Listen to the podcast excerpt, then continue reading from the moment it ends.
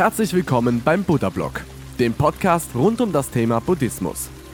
Das Audioformat für Interessierte und solche, die sich von der Lehre des großen Lehrers angezogen fühlen. Geschichten, meditative Texte und Anleitungen zur Meditation einfach und verständlich erklärt von Shaolin Rainer, einem ehemaligen buddhistischen Mönch, der heute die Lehre Buddhas nach seinen persönlichen Vorstellungen vermittelt. Viel Spaß und eine kleine Erleuchtung beim Podcast.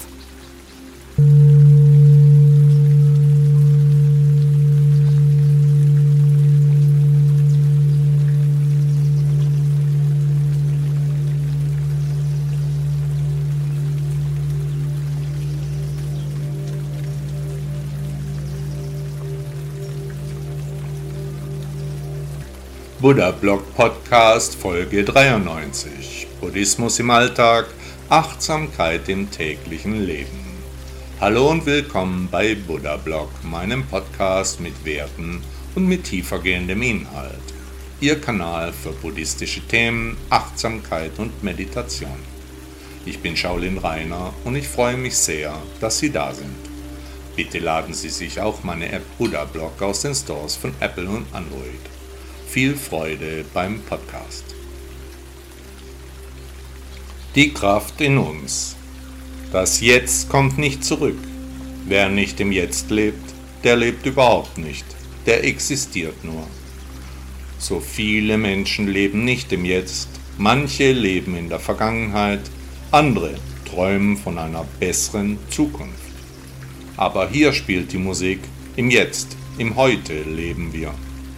Wer begreift, dass es nur diesen jetzigen Moment gibt, der ist der Erleuchtung sehr viel näher gekommen. Quälen Sie die Gedanken aus Ihrer Vergangenheit, was wäre, wenn ich damals anders gehandelt hätte? Haben Sie sich immer wieder Sorgen um das Morgen gemacht? Befürchten Sie, das Schlimmste wird Ihnen passieren? Nach der Lehre des Lehrers aller Lehrer kommt es nur auf das Jetzt, das Hier und das Heute an. Buddha hat uns mit seiner Reise zur Erleuchtung aufgezeigt, wie wir unsere Sorgen, unsere Ängste und unsere Nöte endlich abschütteln können. Wer wünscht sich nicht ein friedvolles Leben frei von Kummer und Schmerz? Wie können wir die Mühsal unserer Existenz überwinden, wie die Qual und die Pein des menschlichen Daseins niederschlagen? Wie nur? Am Anfang unserer Reise zur Erleuchtung steht die Frage, wer bin ich? Der Beginn startet also mit einer umfangreichen Selbstbetrachtung. Schonungslos und ehrlich müssen wir zu uns selbst sein, sonst kommen wir auf keinen grünen Zweig. Doch wie können wir das schaffen, im Jetzt und im Hier zu bleiben, nicht abzuschweifen, nicht in die Vergangenheit und eben auch nicht in die Zukunft? Ganz einfach, indem wir an die Stelle von nutzlosen Gedanken etwas anderes einfügen, etwas Wertvolles, etwas mit einem Sinn. Wir beschäftigen uns stattdessen mit unserer möglichen Erleuchtung, unserem ganz persönlichen Erwachen, mit unserer Reise auf den Spuren Buddhas. Wenn unser Gedankenpalast ein interessantes Thema hat, das es lohnt zu überdenken, dann werden auch die unschönen Stimmen in unserem Kopf verstummen. So bewerkstelligen wir es, im Jetzt und im Heute dauerhaft zu bleiben. Indem wir unserem Kopf ein Thema geben, setzen wir die Ursache für ein besseres Leben. Wir verlieren uns nicht mehr in Äußerlichkeiten. Diese Kraft liegt in uns, wir müssen sie nur freigeben, den Entschluss dazu treffen. Nach der Lehre Buddha steht es bereits fest, ob wir diesen Entschluss treffen werden oder ob wir das nicht tun. Der von mir sehr verehrte Eckhart Tolle sagte, stelle das jetzt ins Zentrum deines Lebens. Sage immer Ja zum gegenwärtigen Moment. Die neue Weltordnung. Die Umwandlung in ein Seelenwesen lässt sich nicht provozieren, Symbole verändern Ideen. Nicht alles währt ewig, wir leben in einer Welt voller Rätsel. Nicht alle sind und werden gelöst. Seelenwanderung und Auferstehung, die Herrscher der Unterwelt, das Geheimnis der frühen Wesen. Die Lebenden werden verwandelt für die Reise nach dem Tod, eingeweiht in die Stille, schritten sie durch das Portal des Todes, bis das wahre Ich, zum Vorschein kam.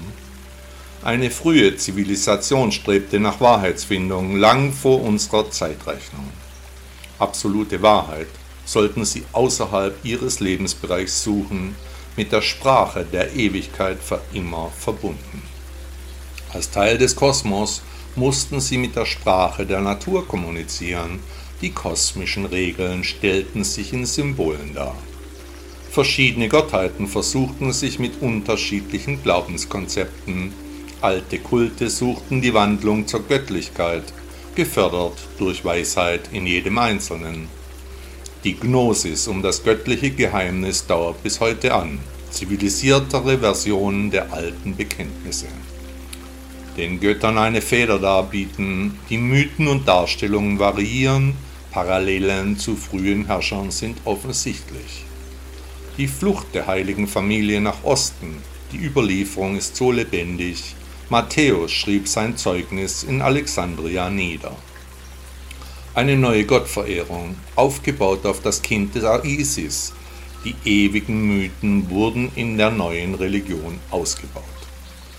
Durch das Taumeln der Erdachse wurde Sirius zum Ende des Tages gefeiert, Ende Dezember erschienen wundervolle Sterne am Firmament. Göttlicher Einfluss und Macht, Glaubensgrundsätze stehen auf dem Spiel. Wer verfügt über den direkten Draht zu Gott? Eine Strafe Gottes? Wer sich selbst erhöht, der soll erniedrigt werden. Dem Elend der Welt stellte man das neue Reich gegenüber. In einem verzweifelten Versuch, die Bilder dann zu retten, entwickelte sich am Ende der Antike auch Weisheit. Besonders durch die antiken Symbole, vom Inbegriff des Heidnischen bis zum Waffengang des Glaubens, direkt neben dem Göttlichen. Am lebendigen Leib verbrannt, das Ende des Hermetismus bietet Schauspiele, die die Welt noch nicht erlebt hat. Zuflucht findet diese Lehre bis heute die alles sehende Gottheit mit dem Strahlenkranz, das Versprechen einer neuen Weltordnung. Ein Spiegelbild des Sternenhimmels, ich für meinen Teil, ich folge lieber der Lehre Buddhas. Die US-amerikanische Schriftstellerin Dorothy Parker sagte einmal, du kannst saufen, tanzen, lügen und lachen, die ganze Nacht durch Liebe machen, eigentlich sind wir morgen tot. Doch damit hat's leider wohl keine Not.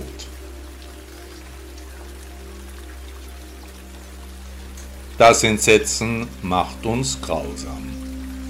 Viele Ereignisse auf dieser Welt sind entsetzlich anzusehen.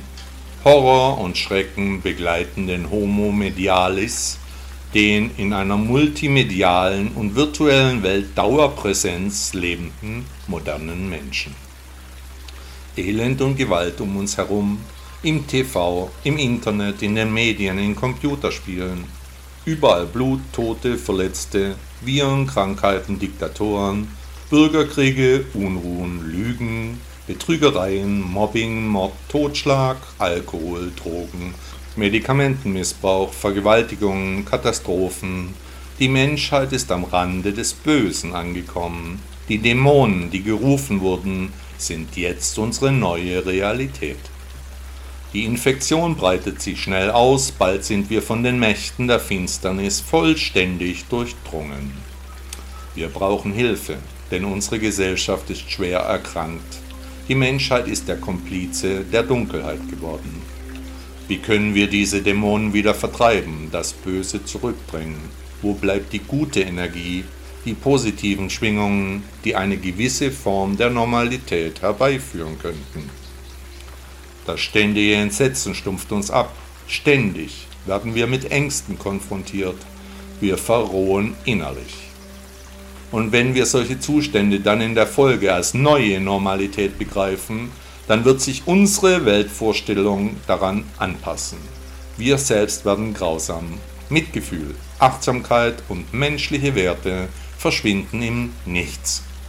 Es scheint ja so zu sein und so sein zu müssen. Wir sehen es überall, Offensichtlich ist Horror und Schrecken, gepaart mit Grausamkeiten, jetzt unser aller Leben. Doch die Heilung von diesen Zuständen ist ebenfalls irgendwo hier, ist bereits auf dieser Welt, wartet auf uns.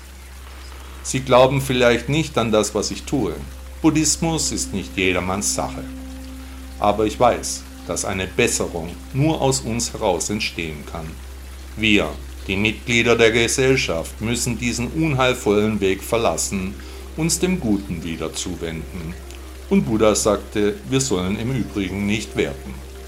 In unserer neuen Normalität ist alles um uns herum in Bewegung. Was früher eine Gewissheit war, ist heute schon im Nebel der Vergangenheit untergegangen. Die Worte Buddhas finden aber neuerlich Gehör. Die Gesellschaft sehnt sich nach Normalität, Beständigkeit und Frieden. Wer sich die Lehre Buddhas zu eigen machen will, muss zuerst einmal selbst Ruhe und Frieden finden. Lassen Sie sich nicht beirren, gehen Sie Ihren Weg. Achtsamkeit ist das neue Sexy, nicht Elend und Gewalt. Der deutsche Philosoph Friedrich Wilhelm Nietzsche sagte einmal, die Grausamkeit gehört zu den ältesten Festfreuden der Menschheit. Folglich denkt man sich auch die Götter erquickt und festlich gestimmt, wenn man ihnen den Anblick der Grausamkeit anbietet. Und so schleicht sich die Vorstellung in die Welt, dass freiwillige Leiden, die selbst erwählte Marter, einen guten Sinn und Wert haben.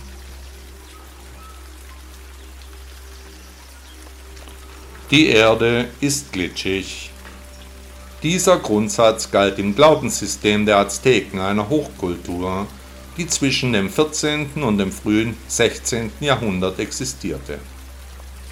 Vor 40 Jahren war ich mit meinen Eltern in Mexiko. Die Tempel haben einen großen Eindruck auf mich gemacht. Bis heute gehen mir die monumentalen Strukturen nicht mehr aus dem Kopf.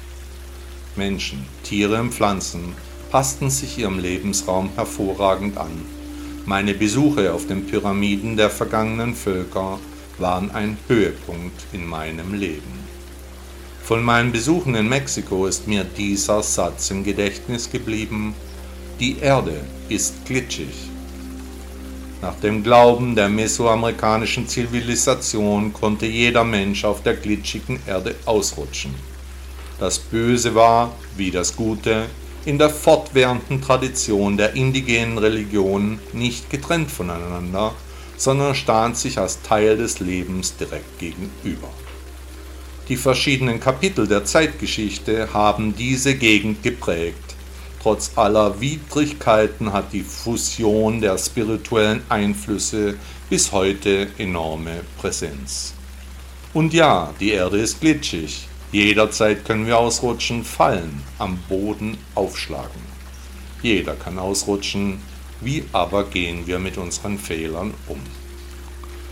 Was wissen wir von der Religion der Azteken und der Mayas, der Inkas? Wenig. Die Eroberer haben ganze Arbeit geleistet, hatten das Schicksal der neuen Welt schnell besiegelt.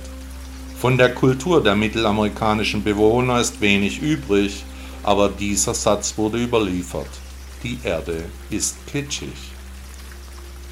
Was hat dieser Kontinent über die Jahrhunderte gesehen? Unterdrückung und Versklavung kam als Erbsünde durch die Europäer. Der traumatische Hintergrund ist bis heute nicht ausreichend verarbeitet. Hauptgott der polytheistischen Menschen war Huitzilopochtli, der Gott der Sonne und des Krieges, meist dargestellt als Jaguar. Durch die Veränderung der laufenden Generationen gab es das Konzept der natürlichen Auslese. Der Baum des Lebens wurde in ihrer Kultur als Evolution verstanden. Mir hat die spirituelle Philosophie der glitschigen Erde sehr gut gefallen. Immer wieder muss ich daran denken. Ich vertraue in die Zukunft, jeder Mensch darf einmal ausrutschen, auch mehrfach, denn die Erde ist wirklich sehr glitschig. Buddhas Lehre ist in dieser Auffassung sehr ähnlich. Auch wir heutigen Menschen sollten den Mitmenschen, die ausgerutscht sind, nochmals eine Chance geben. Wir als ein Teil der Natur dürfen Fehler machen. Unser Schicksal steht nach Buddha geschrieben. Uns trifft daher auch keine Schuld. Die Umwandlung hin zu einem Seelenwesen begründet sich im Konzept der Erleuchtung, im Vergeben, in der Liebe und im Verzeihen. Der ehemalige Präsident von Südafrika, Nelson Mandela, sagte einmal, unser größter Ruhm ist nicht niemals zu fallen, sondern jedes Mal wieder aufzustehen. Gibt es Geräusche? Macht ein Baum, der im Wald umfällt, auch dann ein Geräusch, wenn niemand da ist und keiner es hört? Gibt es überhaupt Geräusche, wenn sie keiner hören kann? Nein, wohl nicht. Ein Geräusch ist etwas, was in unserem Gehirn entsteht, hervorgerufen durch ein physikalisches Kontinuum an Schwingungen. Es kommt zum Geräusch durch die Wahrnehmung des Menschen, der es hört, als Empfänger der Schallwellen. Diese Wellen verbreiten sich in der Luft bis zu den Ohren aus, werden in elektrische Impulse umgesetzt, die dann vom Gehirn als Geräusche verarbeitet werden. Also ohne Empfänger kein Geräusch, nur Wellen. Der außergewöhnliche Physiker Richard Feynman umschrieb die Antwort auf die obige Frage mit einer Empfindung von Lärm. Nach dem brillanten John Locke würden Dinge unabhängig von unserer Erfahrung existieren können. In der Philosophiegeschichte entbrannte ein immerwährender Streit um das Thema, der bis heute ungelöst scheint. Wenn wir ein Geräusch als reine Sinnesempfindung erklären, dann kommen zwangsläufig Widersprüche zu unserem Geräusch durch einen fallenden Baum im Wald auf. Und wie verhält es sich weiterhin mit aufgezeichneten Geräuschen, etwa der Musik aus einem Kopfhörer oder wenn der Geräusch des fallenden Baumes vom Band wiedergegeben wird? Das entspräche dann einer Wahrnehmungstäuschung, schließlich fällt der Baum nicht jetzt um, er ist ja viel früher umgefallen. In unserer modernen Welt sind Geräusche meist aufgezeichnete, manipulierte und mittels Klangquellen wie Lautsprecher übertragene Konserven, also nicht authentisch. Wir wissen nicht, was echt ist und was falsch. In unserer multimedialen neuen Welt haben wir den Überblick verloren. Was ist Wirklichkeit? So ergeht es uns auch, wenn wir Bilder oder Filme betrachten auch diese stellen nur einen schönen Schein dar. Was wir sehen, passiert ja auch in diesen Fällen nicht in Wirklichkeit. Fluide Klänge, schillernde Bilder, alles nur Schall und Rauch. Die Geräusche und Bilder entführen uns aus Zeit und Raum, führen uns in eine illusorische Welt, voll von falschen Lauten und verzerrten Darstellungen. Alles eben nicht echt. Wenn wir den fallenden Baum hören, ihn aber nicht sehen, ist der Baum dann überhaupt umgefallen? Was, wenn wir einen Blinden, der noch nie einen Baum umfallen hörte, das Geräusch eines fallenden Baumes erklären? So, meine lieben Hörer, jetzt sind wir wieder bei Buddha, denn dies ist ein buddhistischer Blog. Buddha sagte, dass das Leben nur ein Traum sei, aus dem es zu erwachen gilt. So wie die Geräusche und die Bilder eben auch nur ein Traum sind und ich versuche, denen, die noch nicht erwacht sind, die Erleuchtung zu erklären. Hören Sie das Geräusch, sehen Sie das Bild. Buddha fand die Erleuchtung so wie Newton die Schwerkraft. Beides kann man nicht sehen und nur sehr schwer erklären. Der US-amerikanische Physiker Richard Feynman sagte, Religion ist eine Kultur des Glaubens, Wissenschaft ist eine Kultur der Zweifel. Hat die Seele ein Gewicht. Seit Archimedes in der Badewanne feststellte, wie die Wasserverdrängung von Gold mit dem Gewicht des Goldes in Zusammenhang steht, seitdem stellt sich die Frage nach dem Gewicht von allerlei Dingen. Unter anderem fragten sich verschiedene Forscher, ob etwa die Seele eines Menschen messbar ein Gewicht habe. Hier kam der amerikanische Arzt Duncan McDougall auf die Idee, das Gewicht der Seele durch das Wiegen von Betten von sterbenden Patienten zu bestimmen. Ziel war es herauszufinden, ob, wenn der Mensch verstarb, der tote Körper weniger wog als der lebendige.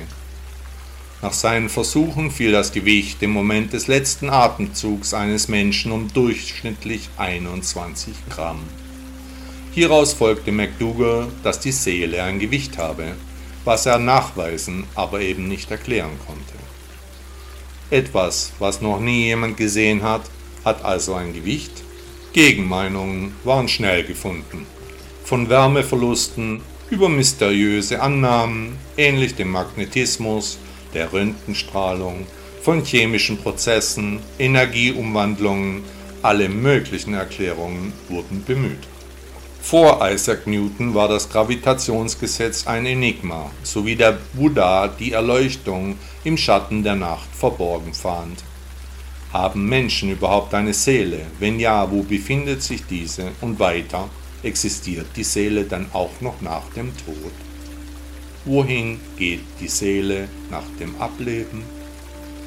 Fragen über Fragen schließen sich an, die Erklärungen von einem Seelenwesen bis zur Existenz von Übernatürlichem erscheint fließend. Religion, Esoterik, Science Fiction oder klare Physik, egal an was wir glauben, an Gott, Götter oder Artefakten. Sogar schon Albert Einstein befasste sich mit der spukhaften Fernwirkung von Seelen. Bei sogenannten Nahtoderfahrungen berichten Betroffene von dem Gefühl, dass sich ihre Seele von ihrem physischen Körper trenne und plötzlich über ihn zu schweben schien. Der britische Kernphysiker Jeremy Hayward sagte einmal, manche durchaus noch der wissenschaftlichen Hauptströmung angehörenden Wissenschaftler scheuen sich nicht mehr offen zu sagen, dass das bewusste Leben Raum, Zeit, Materie und Energie eines der Grundelemente der Welt sein könnte. Nach der Lehre Buddhas stellt sich allerdings am Anfang nur eine einzelne Frage. Wer bin ich? Daraus folgen weitere Punkte wie etwa, wo komme ich her und wo gehe ich hin? Diejenigen, die Erleuchtung erfahren haben, die wissen die Antwort auf diese essentiellen Fragen, die sich wahrscheinlich alle Menschen im Laufe ihres Lebens schon einmal gestellt haben. Also, was wiegt Ihre Seele? Der preußische Schriftsteller Wilhelm von Humboldt sagte einmal, es ist unglaublich, wie viel Kraft die Seele dem Körper zu verleihen mag. Das Leben ist nur ein Spiel. Erinnern Sie sich an Ihre Kindheit? Haben Sie damals auch Sandburgen gebaut, es gibt eine Geschichte aus dem Leben Buddhas, die ich hier gerne wiedergeben möchte. Buddha weilte in einem Dorf, es lag an einem schönen Fluss. An dessen Ufern wuschen die Frauen die Wäsche, ihre Kinder spielten neben ihnen im Sand, sie bauten Burgen aus Sand. Was gibt es Schöneres für Kinder, als eine Sandburg zu bauen? Sie errichten Fundamente, mischen den Sand mit Wasser durch, stampfen die Masse fest, füllen Förmchen, besprühen ihr Werk mit Wasser, fertigen Muster, zeichnen Fenster, bepinseln überflüssige Körner. Genauso wie Kinder auch heute noch ihre Sandburgen bauen. Buddha stand in der Nähe und betrachtete das muntere Treiben. Er sah, wie die Kinder die Burgen bauten, fröhlich und zufrieden, merkte, wie sie schnell in Streit gerieten, dabei die Burgen umwarfen, wie sie heulten und lachten, die Kinder waren in ihrer kleinen Welt aus kindlicher Freude.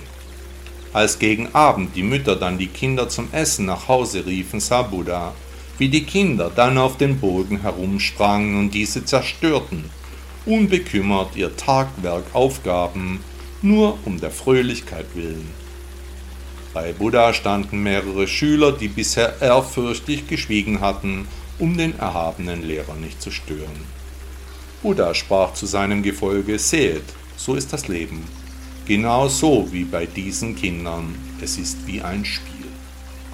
Der Unterschied zwischen Kindern und uns ist aber, dass Erwachsene ihre Burgen für immer behalten wollen. Kinder kommen morgen unbekümmert wieder, werden einfach neue Burgen bauen. Diese Leichtigkeit der Kinder haben wir verloren, mit dem Festhalten verpassen wir das wirkliche Leben. Dabei zerfällt alles einmal zu Staub. Alle Dinge, alle Menschen, einfach alles auf dieser Welt, genau wie diese Sandburgen. Seine Jünger wurden daraufhin sehr nachdenklich. Konnte es sein, dass wirklich das ganze Leben nur ein Spiel ist? Die Lösung aller Probleme in der Betrachtung von Kindern zu finden wäre? Der englische Schriftsteller William Shakespeare sagte einmal, um ernst zu sein genügt Dummheit während zur Heiterkeit ein großer Verstand unerlässlich ist. Buddha lehrte uns, dass das Festhalten uns Leid zufügt, dass wir loslassen müssen, um Erleuchtung zu erfahren. Das letzte Hemd hat keine Taschen, wie gewonnen, so zerronnen. Egal wie sehr wir uns bemühen, etwas zu halten, wir werden es verlieren. Nach Buddha liegt hierin die Ursache allen Leids begründet. Wir können nichts halten oder behalten. Der US-amerikanische Schauspieler Robert Redford sagte einmal, an der Vergangenheit festzuhalten ist gefährlich. Man muss einfach weitermachen. Sicherheit. Die Menschheit versinkt gerade wieder einmal in Furcht, die Rufe nach Sicherheit schallen durch die Städte. Aber ein Leben ohne Risiken zu führen, das erscheint mir als Illusion. Gibt es wirkliche Sicherheit? Können wir uns rundum versichern, gegen jedes drohende Unheil vorbereiten? Jederzeit kann unser Leben zu Ende gehen, selbst dieser Planet wird eines Tages verglühen. Es gibt keinesfalls Sicherheit auf dieser Welt. Die Vollkasko-Mentalität der heutigen Zeit lässt die Versicherungsbranche und die Medizin ganz vortreffliche Geschäfte machen. Die Selbsttäuschung von Geborgenheit bleibt trotzdem ein Hirngespinst. Gerade wird die Freiheit einmal wieder aufgegeben, um Sicherheit zu gewinnen, so heißt es doch. Doch zu welchem Preis? Und ist das, was wir gewinnen, vielleicht nur eingebildete Sicherheit? Totale Sicherheit wird es nie geben, Gibt es vielleicht Annäherungen? Können wir Risiken minimieren? Sicherheit für die Jobs, für die Wirtschaft, für die Gesundheit, für unsere Familien, für unsere Daten, für Autos, für Maschinen im Straßenverkehr, für unser Geld. Wir wollen ein Maximum an Sicherheit. Der große Trugschluss ist, dass es Sicherheit überhaupt geben würde. Es gibt nur den Anschein davon. Klar, wir können uns bemühen, die von Buddha vorgelebte Achtsamkeit reduziert viele Bedrohungen von ganz alleine. Achtsame Menschen haben weniger Unfälle, achten auf ihre Gesundheit, gehen weniger Wagnisse ein. Wann wird das Sicherheitsbedürfnis von einem Teil der Menschen aber eine Belastung für die anderen? Wo liegen die Grenzen? Wie sehr darf der Wunsch nach Sicherheit aus der einen Gruppe die Freiheit anderer Gruppen einschränken? Forschungen sind nicht abgeschlossen, viele Dinge wissen wir nicht, trotzdem werden immer öfter Zwänge gefordert. Hier ist für mich die Grenze erreicht, wo das Sicherheitsbedürfnis einiger Menschen mit der körperlichen Integrität von anderen heftig kollidiert. Und überhaupt, ich hege und pflege meinen Körper, esse gesund, trinke keinen Alkohol, nehme keine Medikamente oder Drogen. Über meinen Körper bestimme ich, nur ich und sonst niemand das Sicherheitsbedürfnis von Einzelnen oder wegen mir auch der Mehrheit gibt ihnen kein Recht, die körperliche Unversehrtheit von anderen zu verletzen. Die US-amerikanische Schriftstellerin Helen Keller sagte einmal, Sicherheit ist vor allem ein Aberglaube. Sie existiert weder in der Natur, noch erleben die Kinder der Menschheit sie. Gefahr zu meiden ist langfristig nicht sicherer, als ihr direkt gegenüberzutreten. Die Furchtsamen trifft es genauso oft wie die Wagemutigen. Das Leben ist entweder ein großes Abenteuer oder es ist nichts. Hat Ihnen der Podcast gefallen? Danke, dass Sie Buddha Blog hören. Ist Ihnen aufgefallen, dass hier keine Werbung läuft, dass Sie nicht mit Konsumbotschaften überhäuft werden? Bitte hinterlassen Sie mir eine Bewertung bei Google oder Apple Podcasts. Dankeschön.